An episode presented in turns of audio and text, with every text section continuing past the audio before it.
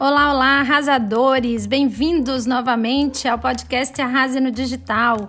E na vida, né? Como a gente falou no último episódio, espero poder contribuir não só para o negócio de vocês, mas também com experiências de vida aqui nessa jornada de empreender.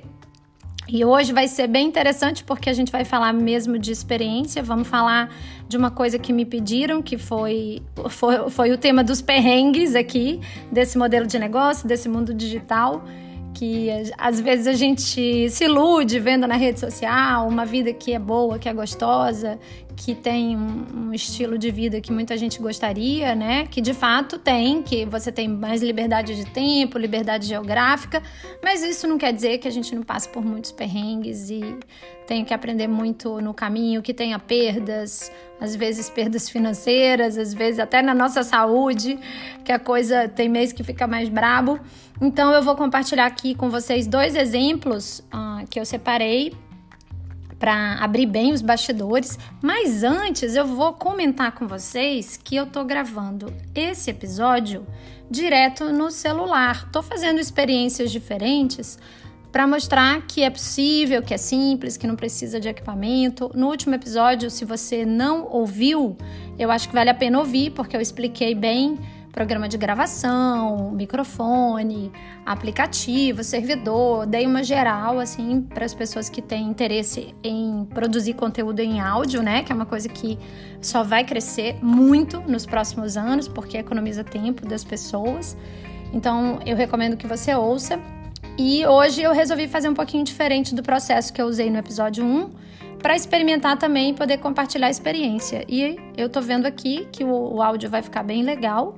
Eu não tô nem com microfone de lapela, nem com fone de ouvido, só coloquei a entrada de microfone aqui do, da base do iPhone mais perto da boca, prendi ele num tripézinho aqui de mesa para ficar estável, ficar mais fácil e também para não cansar a minha mão, né, de ficar, segurando esse iPhone o tempo todo.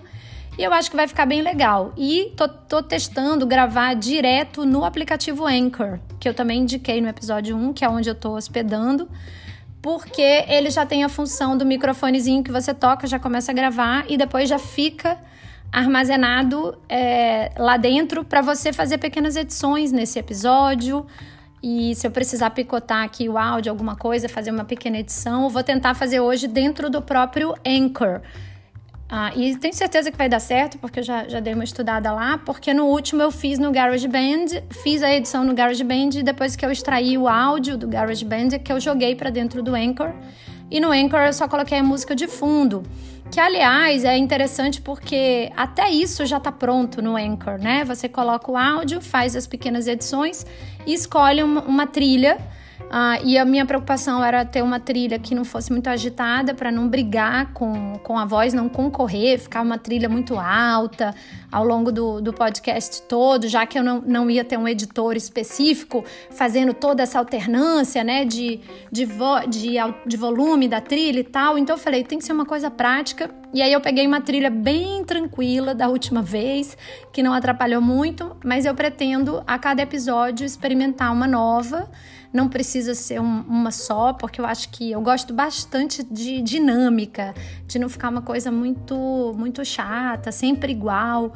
E, e não necessariamente você vai estar tá, tá perdendo é padrão. Ah, porque é padrão tem que usar sempre a mesma trilha. Não, os podcasts que eu ouço, eu vejo que isso é o tipo do elemento do podcast que a gente pode variar, a questão do, do som. Claro que você pode ter uma vinheta padronizada, que eu ainda não fiz, né, para fazer uma introdução. É, tem gente que tem no meio do podcast um, tipo um intervalo comercial que você faz ali um, uma uma propaganda, um anúncio de alguma coisa que está rolando no seu negócio, que você quer que as pessoas saibam.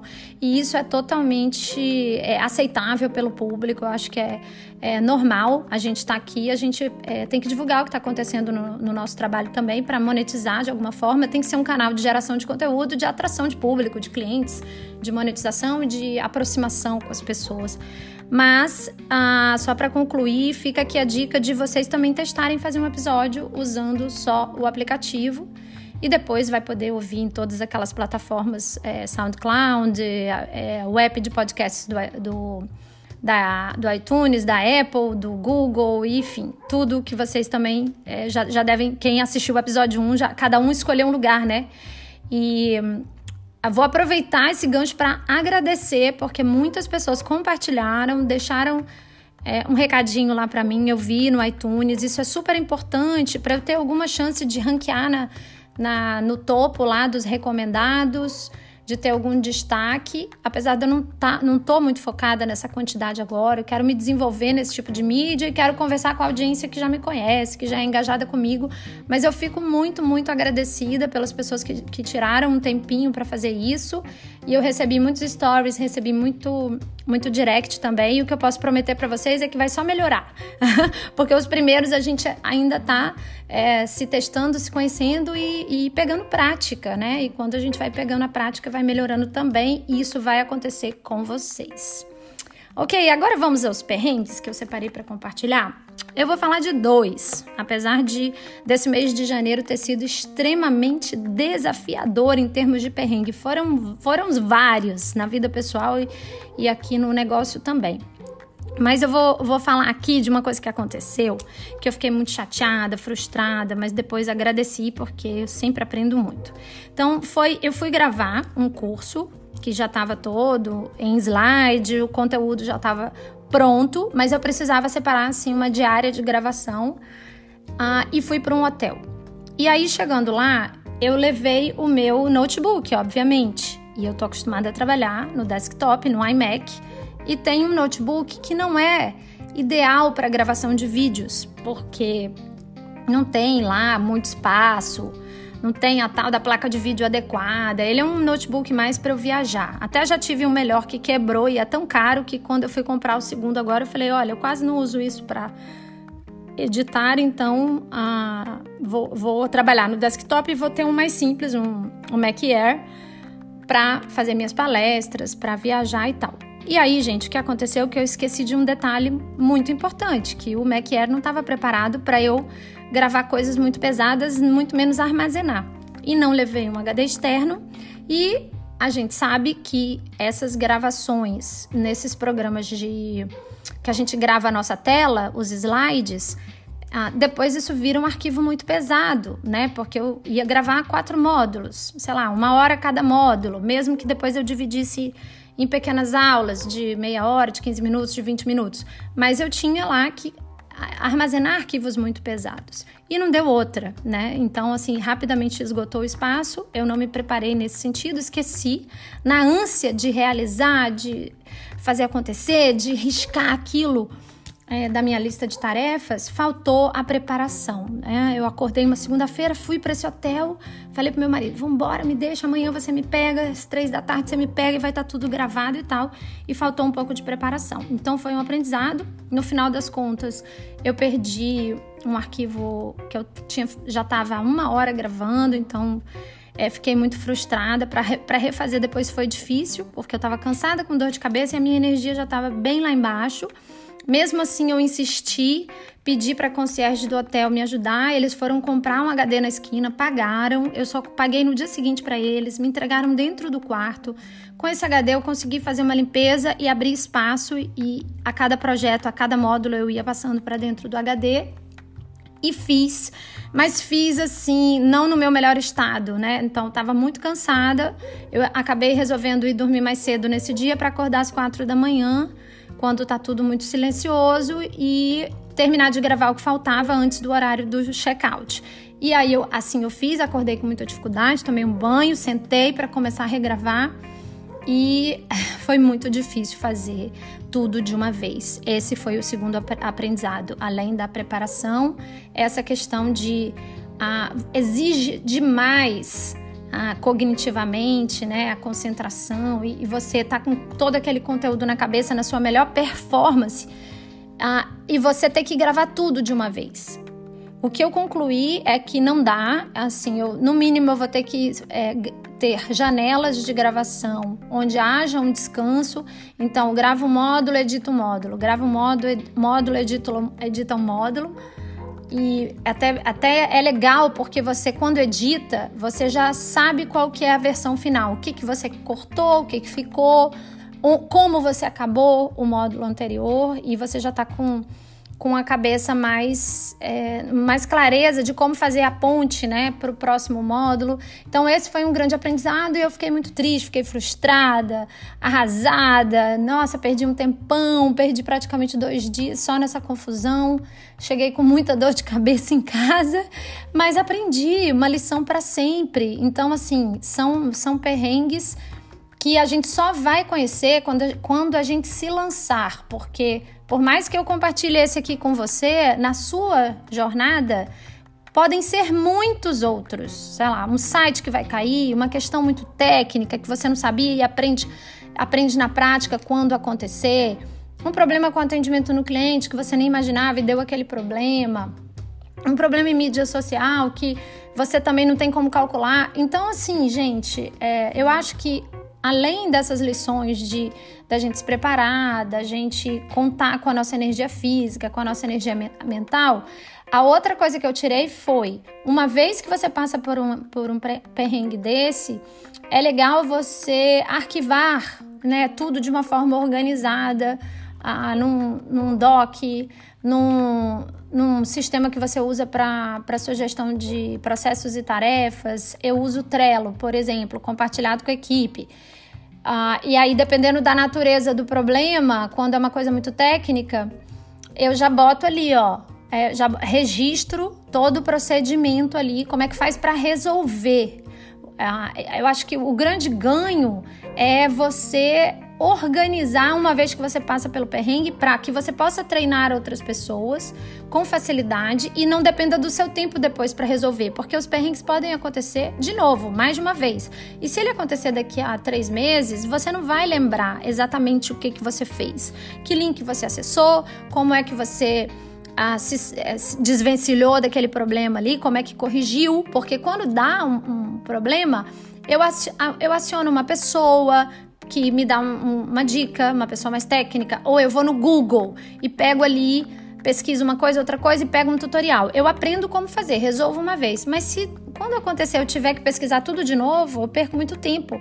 E eu também não tenho uma informação organizada para passar por um assistente e as equipes da gente também podem mudar, as pessoas mudam. E aí fica aqui a dica: sempre que você passar por um perrengue e que você aprender como que corrige, é, você é, construir uma biblioteca de conhecimento do seu negócio e de processos, processos e procedimentos, ok?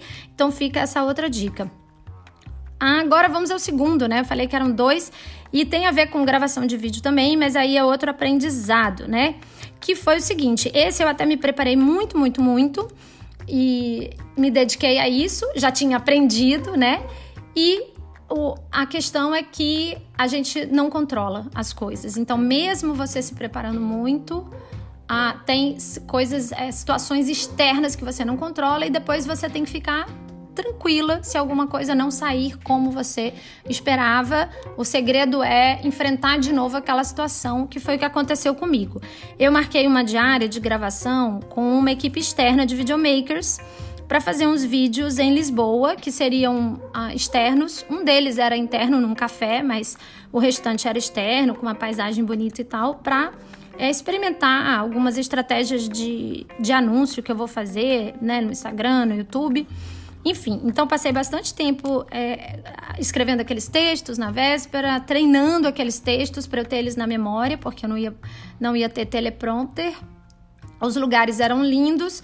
E aí, ah, essa semana, o editor me falou: olha, sabe aquele que era o mais bonito, que a gente tava amando e tudo? Esse realmente, na hora que eu fui editar, a gente perdeu, não dá.